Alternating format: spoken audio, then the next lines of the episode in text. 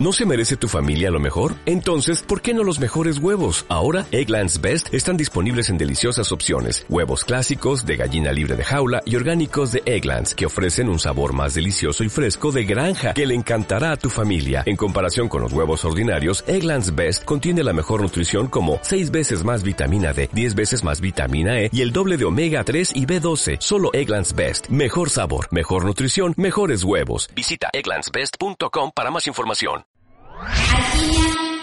Alquimia. Es un propósito, una visión, un movimiento. Alquimia es transformación. Comenzamos. Hola Paula. Hola Lore. ¿Cómo estás? Estamos aquí este ahora con una visita muy especial que es la doctora Arcelia Regalado, que es ginecobstetra especializada en parto humanizado. Bienvenida. Muchas gracias, doctora. Pues eh, fíjese que hace poco leí una frase que me llamó mucho la atención, que dice, para cambiar el mundo es necesario cambiar la forma de nacer. Y eh, me parece algo como súper importante de platicar.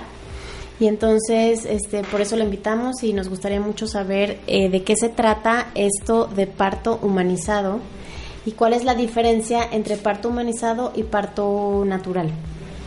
Muy bien, pues muchas gracias por la invitación. Al Yo encantada contrario. de venir a participar con ustedes.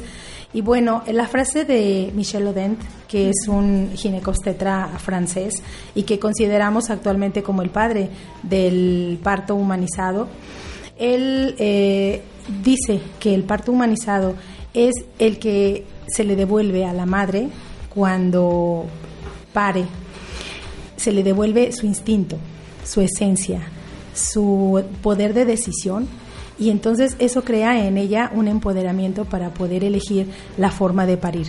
El parto humanizado o parto respetado consiste en que la mujer elige la forma, e- elige con quién y elige en dónde poder tener a su bebé.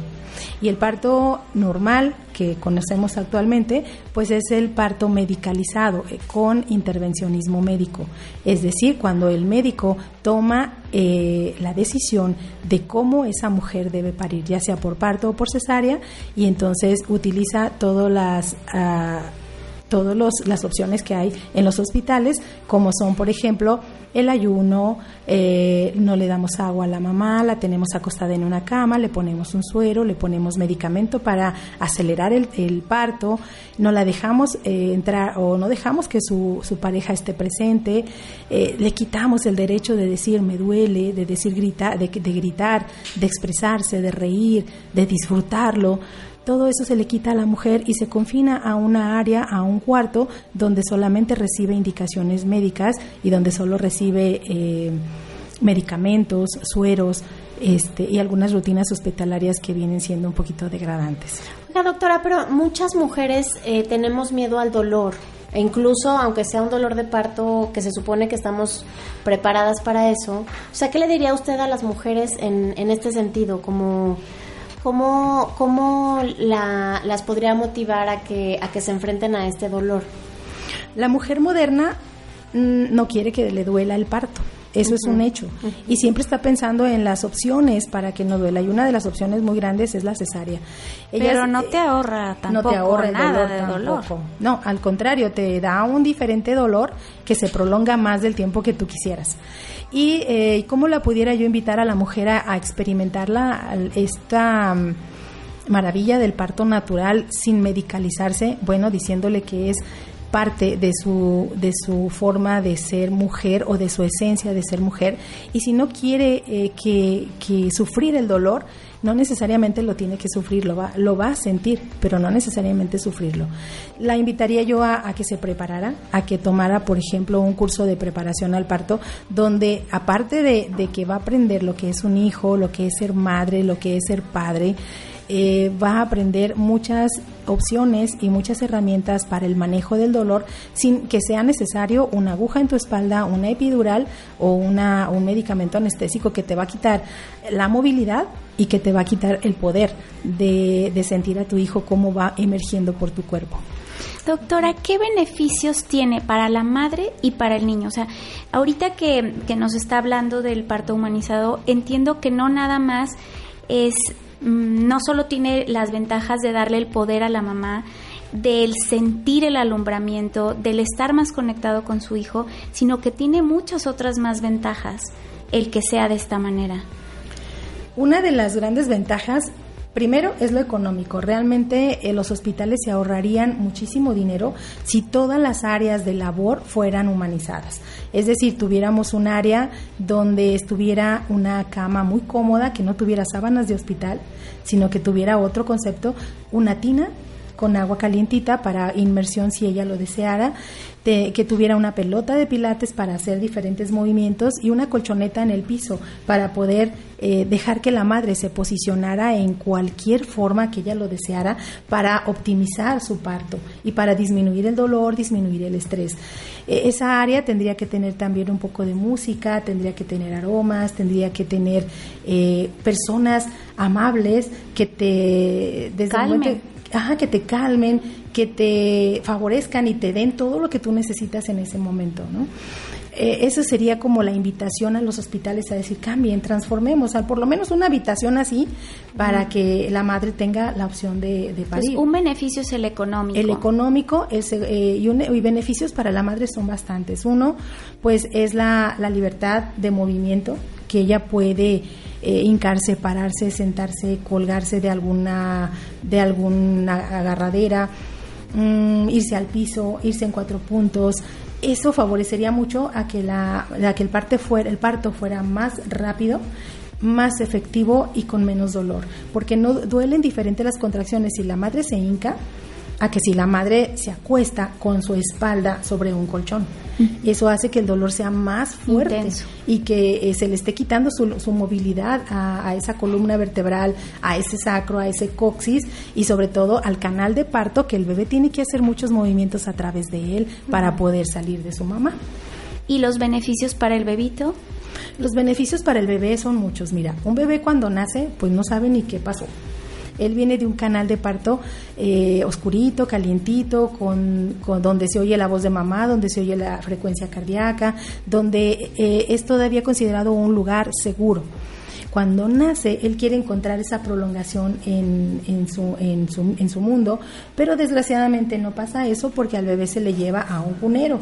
Se le quita a su mamá, se le quita su leche, se le quita el pecho, se le quita la eh, voz, la voz de papá y mamá, el afecto, se le quita eh, el, olor. el olor de la mamá, que es súper importante porque es un vínculo, es un contacto entre aromas, entre hormonas.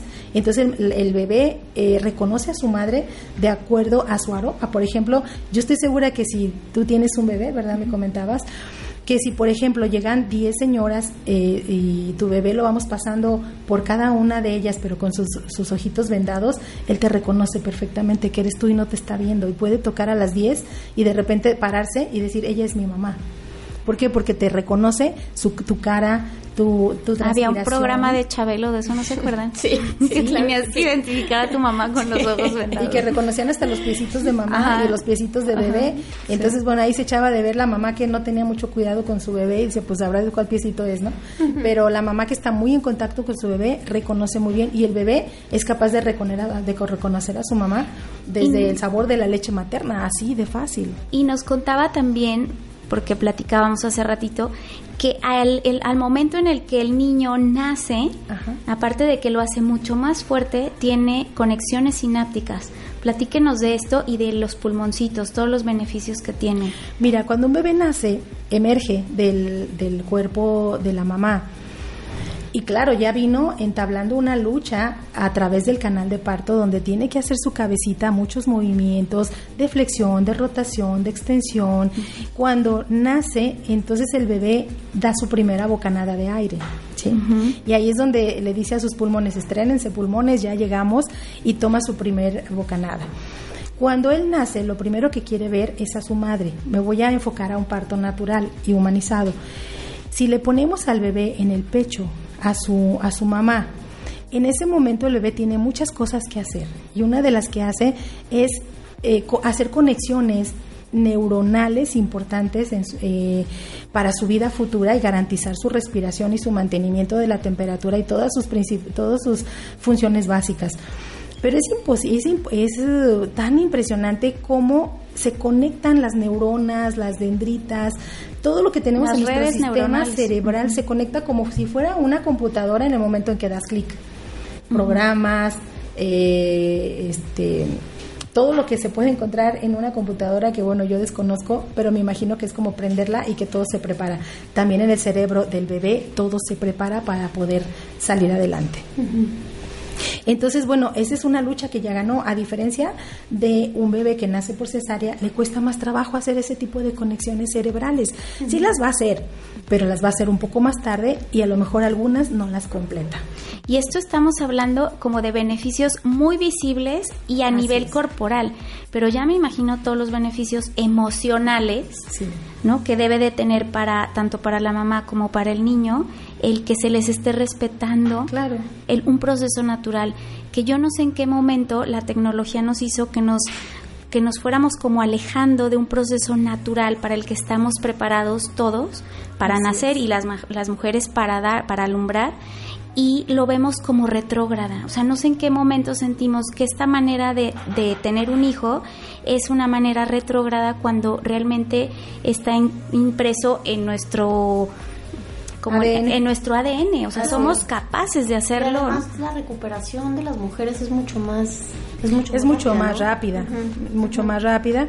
Aparte de que bueno, el bebé en el pecho materno, fíjate bien, recupera su aliento porque sus pulmones, no creas que en el momento en que da la primera bocanada ya sus pulmones están al 100%. Claro que no, van abriéndose alveolito por alveolito, región por región, y quién crees que las, lo está apoyando en ese momento? Mamá, porque no hemos cortado el cordón umbilical, así como se usa, de que nace, cortas, cortas pinzas y se va con el pediatra. No, para nada. O sea, es un bebé que nos esperamos, se pone en su pecho, respira despacito, mamá le sigue pasando sangre, le sigue pasando hemoglobina, le sigue pasando hierro, células madre, y entonces le damos ese tiempo. Si el bebé no tiene prisa por respirar, no tiene prisa por llorar, no tiene prisa por irse al cunero, es un bebé que tiene un nacimiento tranquilo, no llora, pero sí le preocupa respirar, este, es tranquilo, es un bebé que busca la mirada de su madre en cuanto se le da oportunidad del bebé. Eh, a mí es el, momento más fascinante, más, más hermoso que se me hace, que el bebé después de que tuvo como unos vamos, unos 10 minutos de recuperación tranquila en el pecho de su madre calientito, húmedo, porque ellos salen mojaditos, están en el pecho y entonces levantan su cabecita y buscan la mirada de la mm, madre. A conocerla. A conocerla, porque entonces mamá le está hablando, le está cantando, le está dando la bienvenida y el, y el bebé, y aparte el bebé está pegado a tu pecho y está escuchando el ruido del corazón todavía. Entonces de repente se ve como él levanta su cabeza y dice, ok, muy bien, ese es el corazón de mi mamá, esta es la voz de mamá, ahora dejen verle su cara, ¿no? Entonces el bebé, bebé voltea y ve a la cara de mamá, busca el brillo de los ojos, porque los hijos tienen esa fascinación. Nos tienen chinitas, ¿eh? Exacto, por la carita, por la cara de la madre y por la, la mirada de la madre y el brillo de, su, de sus ojos. Y después, bueno, todo lo, todo lo asocia ruido de corazón, sonido de la voz, eh, carita de mamá y entonces ahora sí díganle a esa mamá, a ese bebé que ella no es su mamá.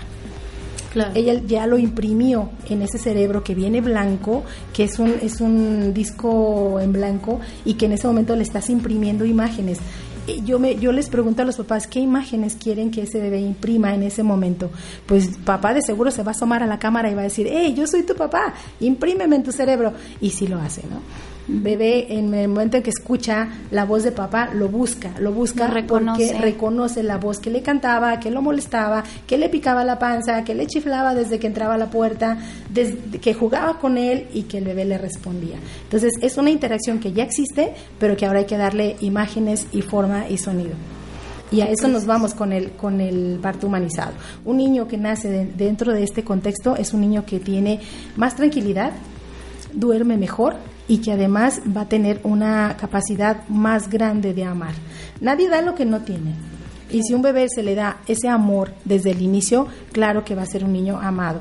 Y no nada más en el momento del nacimiento, esto continúa el primer día, el segundo día, el tercer día, el primer año, los primeros 100 años. Eh, papá y mamá estamos allí para, para hacerles sentir que la vida es segura y que la vida está, es, es bonita. Qué precioso. Pues sí. Pues si eso no te cambia la, no cambia el mundo, entonces ¿qué? debe cambiarlo.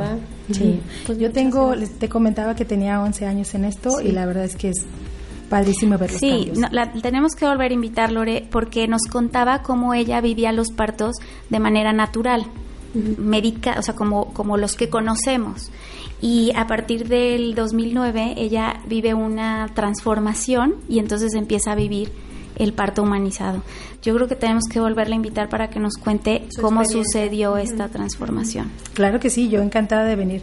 Porque de hecho alquimia es eso, queremos transformar. Entonces estas ideas que es, somos las, las, las que estamos ofreciendo para que también los que nos escuchan vayan conociendo más esto y sea una opción. Sea una gran opción. Ojalá que llegara a ser nuestra única opción porque cambiaría el mundo radicalmente. Muchísimas gracias, de verdad. Me encantó. Al contrario, gracias a ustedes. Gracias, doctora. Gracias, Laura. Alquimia. Alquimia es un propósito, una visión, un movimiento. Alquimia es transformación.